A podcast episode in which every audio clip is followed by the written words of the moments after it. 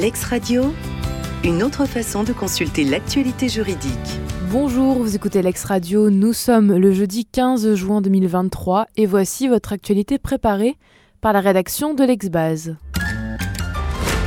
La Cour de cassation revoit sa jurisprudence sur le point de départ de la prescription de l'action en responsabilité du client contre son avocat. À l'issue du prononcé d'un divorce, un jugement avait statué sur les opérations de liquidation du régime matrimonial d'un couple. Le 26 mars 2012, l'avocat de l'ex-époux en avait interjeté appel,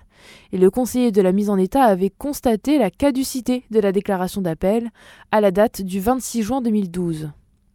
Le 16 octobre 2017, le client avait assigné en responsabilité civile l'avocat qui lui a opposé la prescription de son action. En appel pour déclarer irrecevable l'action de l'ex-époux, l'arrêt a retenu que la mission de l'avocat a pris fin au jour de la décision constatant la caducité de l'appel.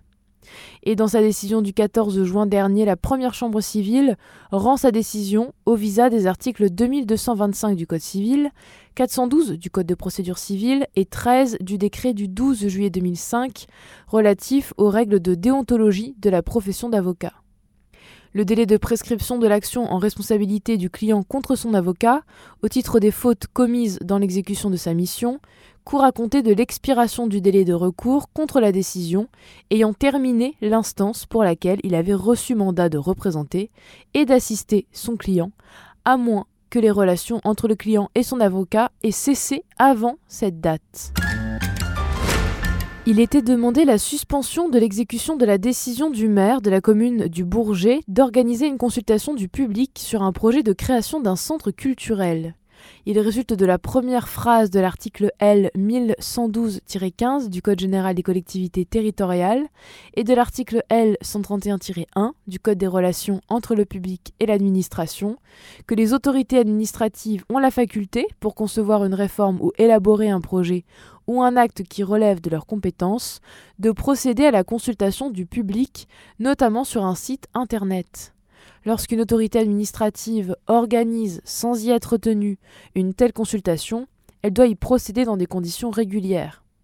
Il incombe en particulier à l'autorité administrative qui organise une consultation, dans les cas qui relèvent de l'article L 131-1 du Code des relations du public et de l'administration, d'en déterminer les règles d'organisation conformément aux dispositions de cet article et dans le respect des principes d'égalité et d'impartialité dont il découle que la consultation doit être sincère.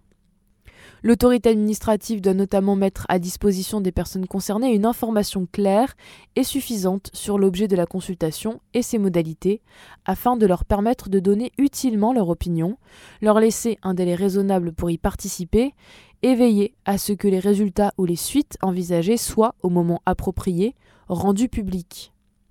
et dans sa décision du 9 juin dernier, le tribunal administratif de Montreuil décide d'ordonner la suspension de la décision de la commune portant sur un projet de création de centre culturel. Le moyen tiré de ce que la commune du Bourget procède à une consultation méconnaissant les dispositions de l'article L 131-1 du Code des relations entre le public et l'administration, alors qu'il est constant qu'elle ne relève pas de l'article L 1112-5 du Code général des collectivités territoriales, apparaît, en l'état de l'instruction, de nature à créer un doute sérieux quant à la légalité de la décision contestée. Quelle rémunération prendre en compte pour le calcul de l'indemnisation de la période d'éviction? Un salarié, dont la rémunération est composée d'un salaire de base et de commission sur les ventes, avait été élu délégué du personnel suppléant avant la cession de l'entreprise. Ce même salarié avait été placé en arrêt maladie, au terme duquel il a été déclaré inapte à son poste.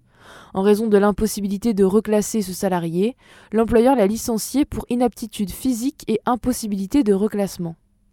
Invoquant la violation de son statut protecteur, le salarié avait saisi la juridiction prud'homale de demandes tendant à la nullité de son licenciement, prononcée sans autorisation administrative préalable et au paiement de sommes subséquentes.